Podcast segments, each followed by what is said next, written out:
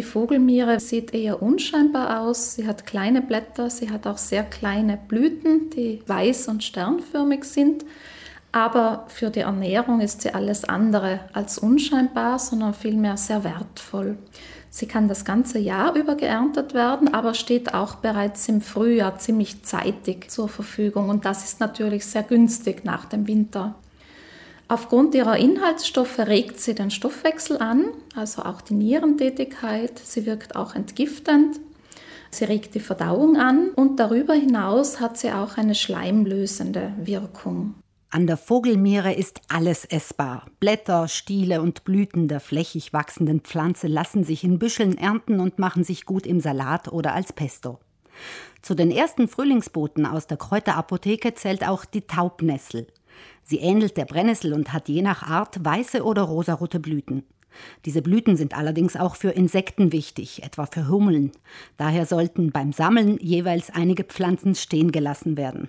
Die Blätter der Taubnessel sind geschmacklich interessant. Sie haben so ein leichtes Pilzaroma und sie eignen sich unter anderem für die Zubereitung von Salaten oder in gegarter Form wie Spinat können die Blätter auch zubereitet werden.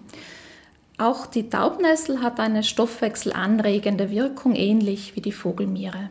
Weit unbekannt und ein Hingucker auf dem Teller sind Gänseblümchen. Sie zählen zu den Wildkräutern, die das ganze Jahr überblühen. Wie bei der Vogelmiere sind auch beim Gänseblümchen beinahe alle Pflanzenteile essbar, also man kann die Blätter verwenden. Sie ähneln geschmacklich dem Feldsalat. Man kann die geschlossenen Knospen verwenden und sie ähnlich wie Kapern einlegen. Diese haben einen leicht säuerlichen Geschmack. Und man kann die Blüten verwenden als Dekoration, aber natürlich als essbare Dekoration. Das Auge ist bekanntlich mit und die Gänseblümchendeko punktet mit verschiedenen Heilkräften und Nährstoffen. Gänseblümchen ist ein guter Lieferant für Mineralstoffe und darüber hinaus für viele verschiedene sekundäre Pflanzenstoffe. Und diese Stoffe bewirken unter anderem eine entzündungshemmende Wirkung und eine stoffwechselanregende Wirkung. Hauptsächlich für ihre Blüte bekannt ist die Schafgarbe, die manche gern als Kräutertee trinken. Die Schafgarbenblüten werden traditionell unter anderem bei Frauenbeschwerden, bei Menstruationsbeschwerden und Wechseljahrbeschwerden eingesetzt, weil sie unter anderem eine krampflösende Wirkung haben.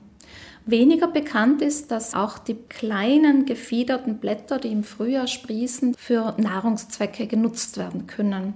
Sie schmecken etwas würzig, aromatisch und sind daher eine ausgezeichnete Zutat beispielsweise für Topfenaufstrich oder auch als Zutat in einem gemischten Salat. Auch das Kraut hat eine ähnliche Wirkung wie die Blüten und darüber hinaus auch eine entzündungshemmende Wirkung.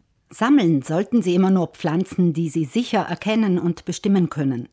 Mittlerweile gibt es auch schon Apps, die einem dabei helfen.